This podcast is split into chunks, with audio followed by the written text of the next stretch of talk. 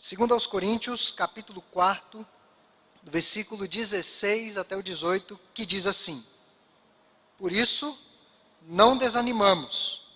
Pelo contrário, mesmo que o nosso homem exterior se corrompa, contudo, o nosso homem interior se renova de dia em dia, porque a nossa leve e momentânea tribulação produz para nós eterno peso de glória, acima de toda comparação, não atentando nós nas coisas que se veem, mas nas que se não veem, porque as que se veem são temporais, e as que se não veem são eternas. Vamos orar mais uma vez. Pai, nós te agradecemos, porque tua palavra já tem falado aos nossos corações ao longo deste culto, quando ela é lida, é a Vox Dei, a voz de Deus falando ao coração do seu povo. Neste momento em que ela foi lida e nós iremos tirar lições preciosas, pedimos que o teu Santo Espírito aplique todas essas verdades ao nosso viver diário. É o que nós te pedimos em nome de Jesus. Amém.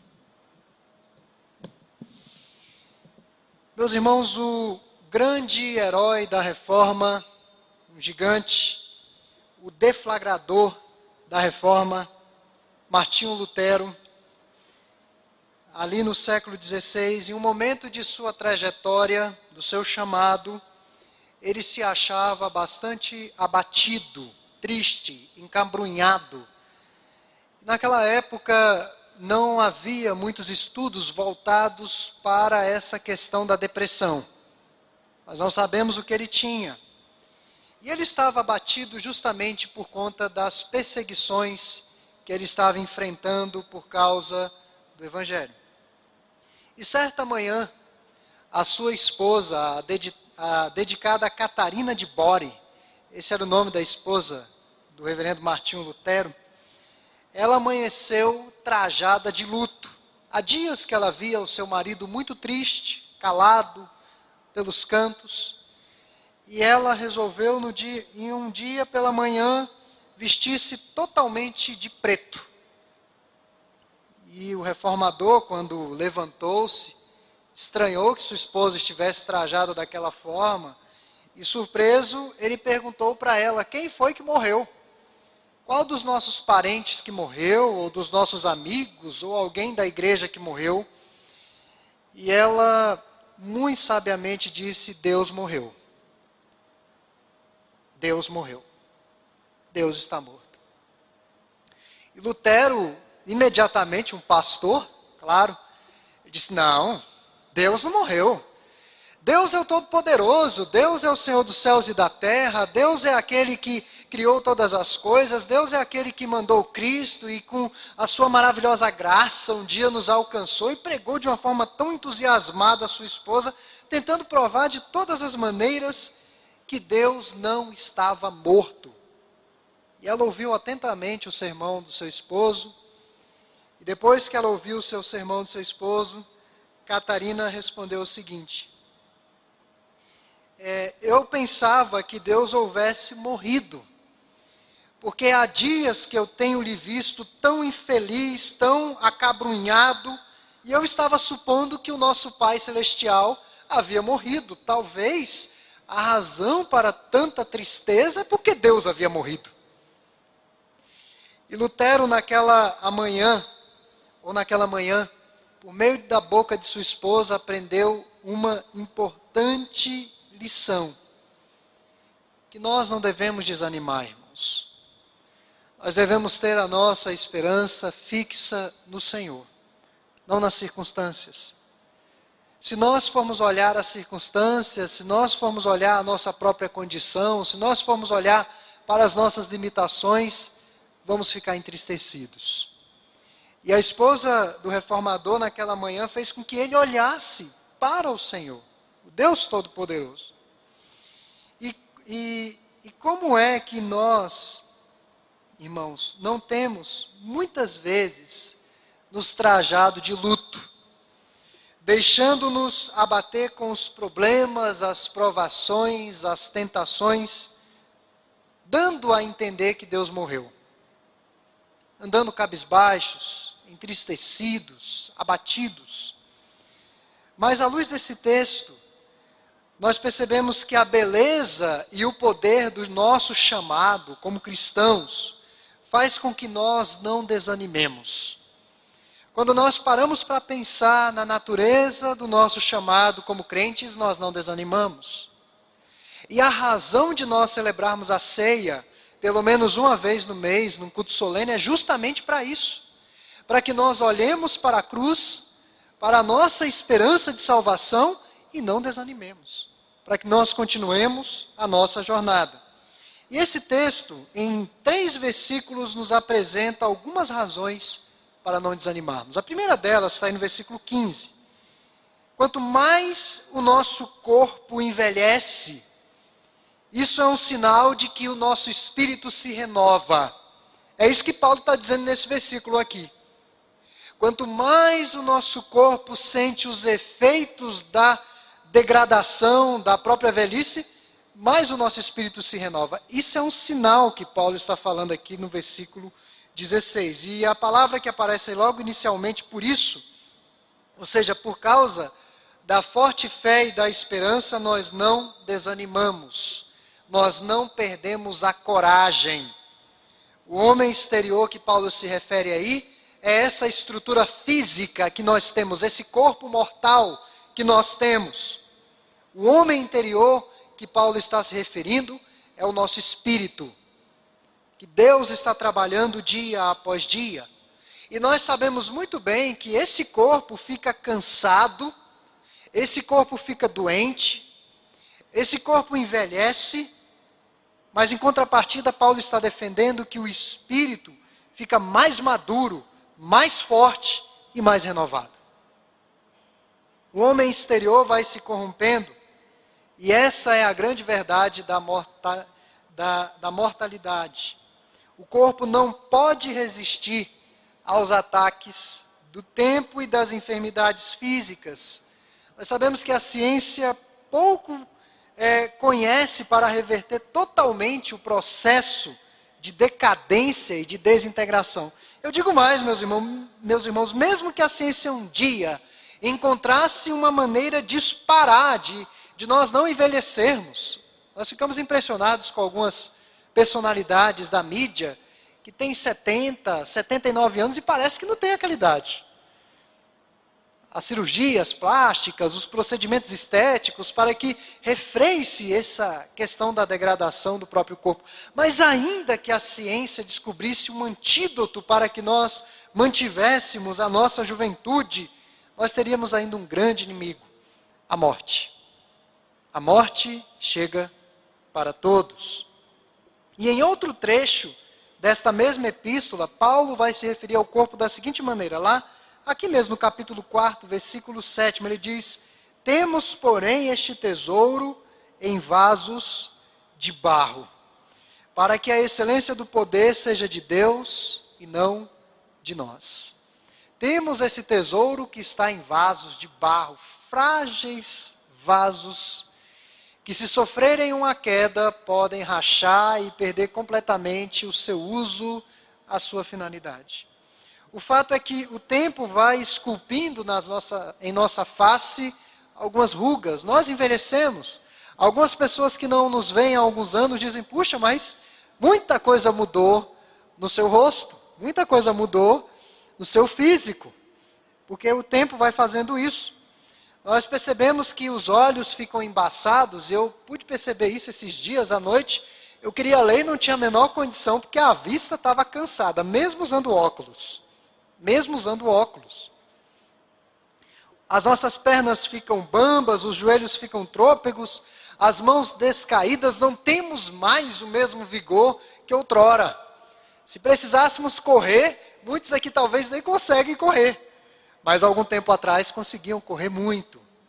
Isso são sinais de que o nosso corpo está envelhecendo. Mas não há rugas no nosso espírito, não há fraqueza em nossa alma. Enquanto esse homem exterior se corrompe, o homem interior se renova. A carne vai decaindo, mas o espírito vai se expandindo para uma vida mais completa. O homem interior está sujeito ao poder transformador do Espírito de Cristo Jesus. E à medida que o corpo envelhece e decai, essa é a primeira lição, a alma se torna jovem e revigorada. Enquanto o homem exterior está perdendo a batalha, o homem interior está crescendo na direção da luz, aumentando a sua força e a sua beleza.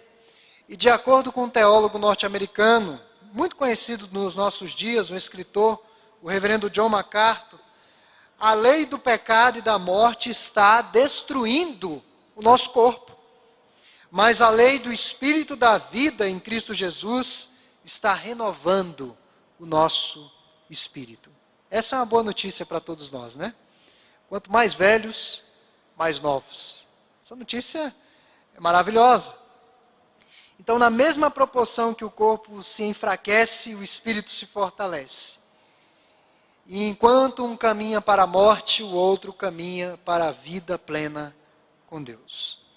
E uma ilustração que deixa isso muito claro é uma frase do poeta, pintor e escultor italiano Michelangelo, no século XV. Ele disse que quanto mais se gasta o mármore, tanto mais cresce a estátua. O mármore vai sendo gastado, vai sendo burilado, vai sendo todo lapidado para que a estátua ganhe as suas formas. Quanto mais essa, esse tabernáculo vai se corrompendo, a tendência é o nosso espírito se renovar no Senhor. Nascemos de novo. Então, quanto mais velhos na fé, mais jovens.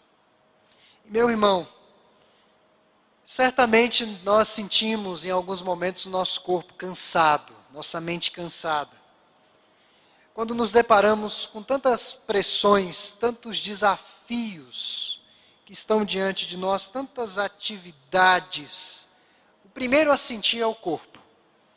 Algumas pessoas não conseguem repousar devidamente.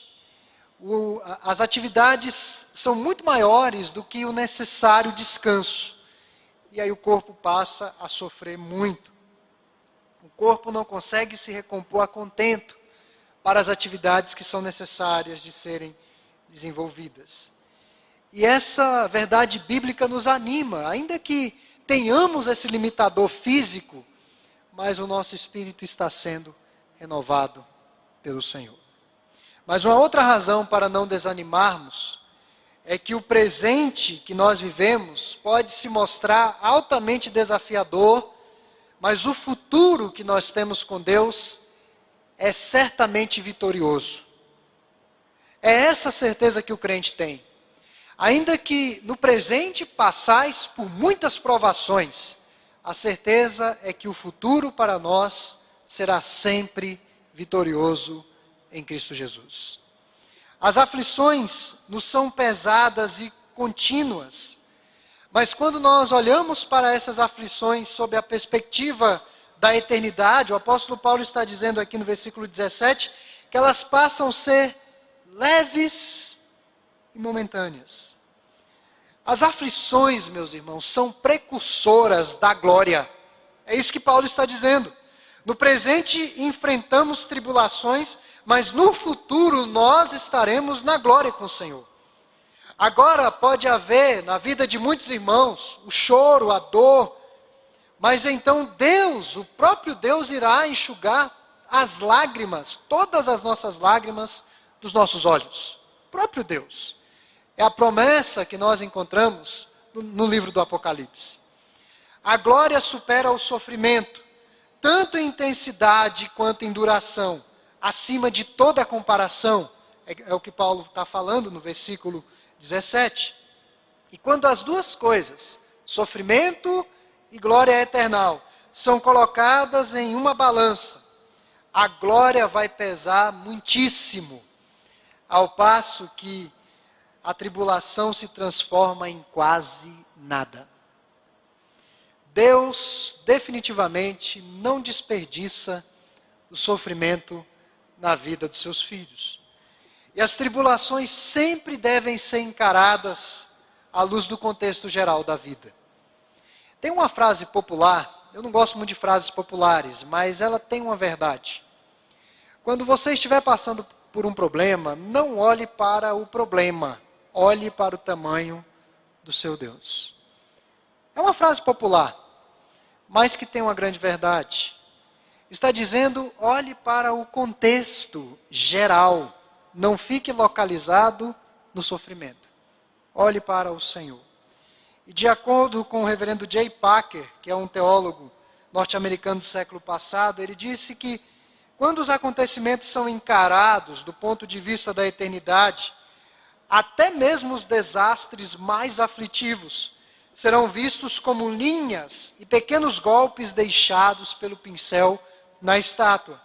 As perdas sentidas tão incisivamente por nós serão vistas somente como fragmentos de rocha desnecessários, cuja própria ausência dará à obra de arte a sua beleza.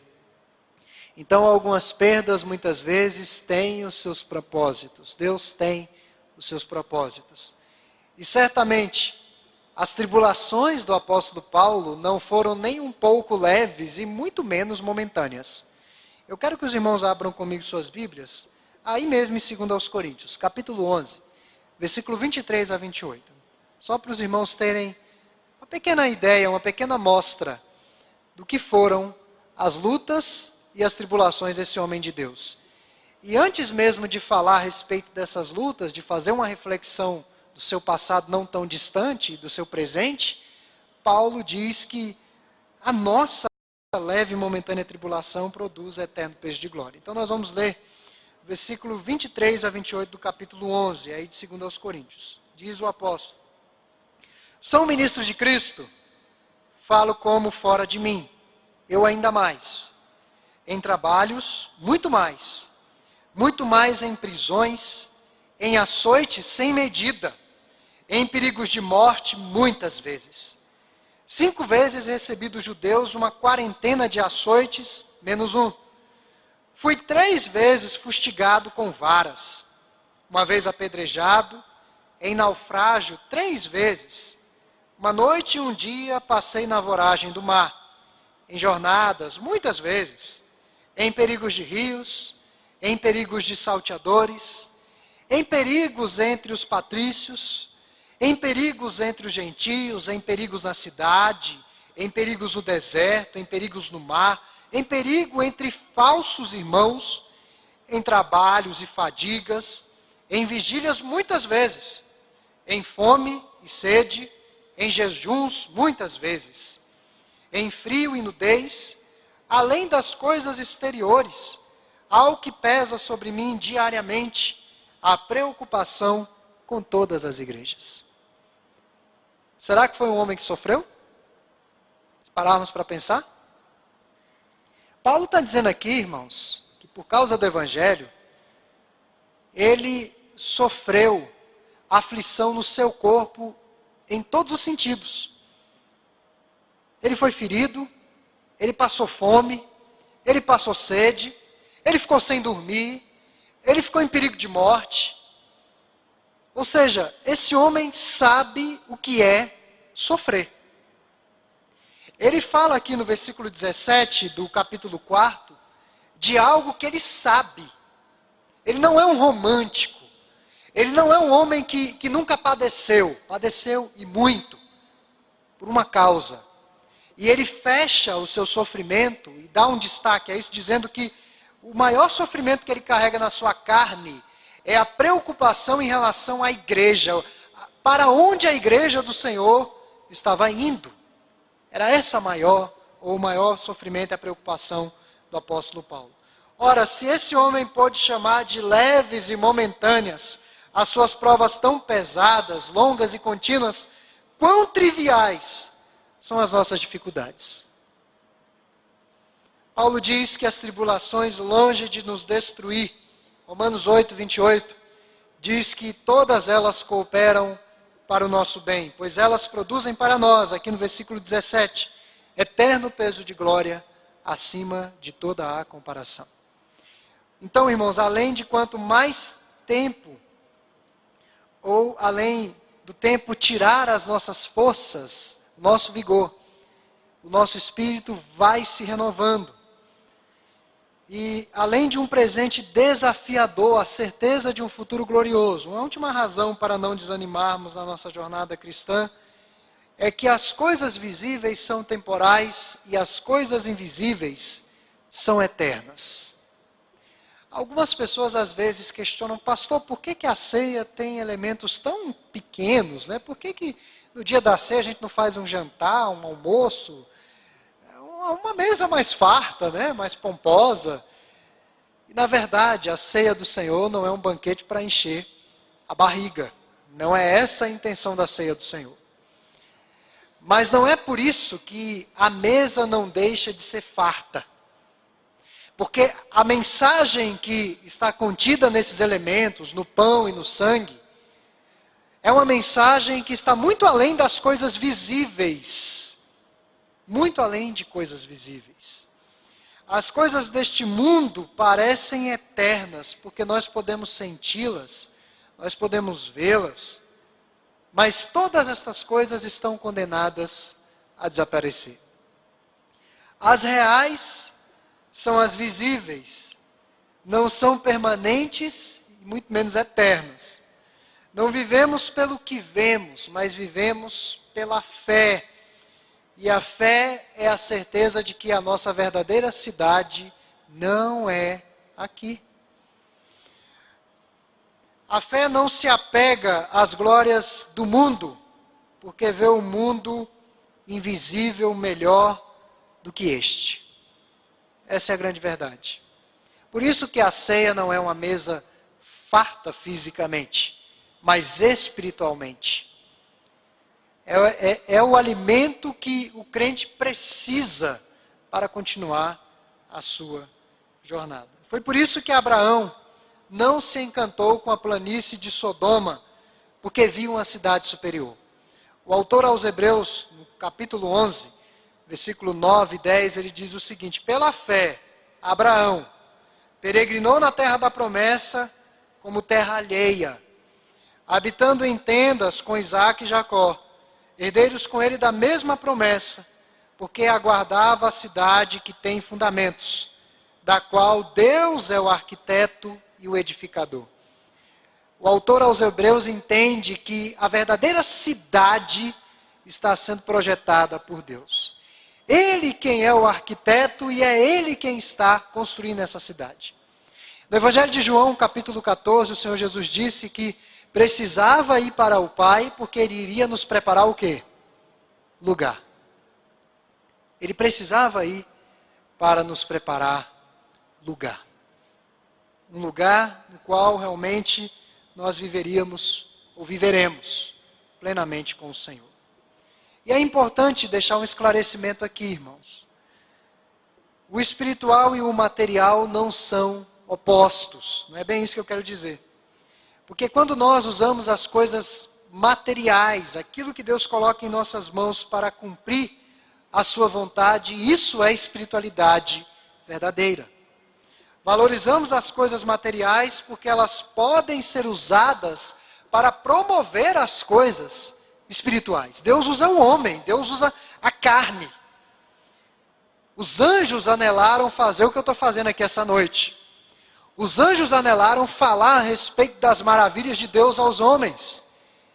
E eu penso que seria um discurso muito mais eloquente do que esse discurso que eu estou trazendo aqui hoje à noite. Um ser alado de luz, trazendo a mensagem de Deus, causaria um impacto tremendo nos corações. Mas Deus usa a carne, Deus usa o homem, Deus usa as coisas materiais para que a sua glória seja expressa.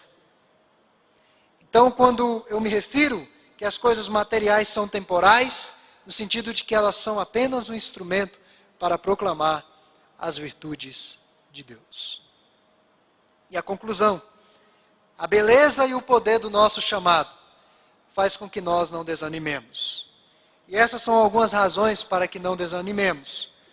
Quanto mais o nosso corpo envelhece, mais o nosso espírito se renova presente desafiador, mas um futuro vitorioso. Coisas visíveis são temporais, mas as invisíveis são eternas. E ali no Museu Norte-Americano, existe uma picareta corroída pelo trabalho de um mineiro. E aquele mineiro pesquisava sobre ouro.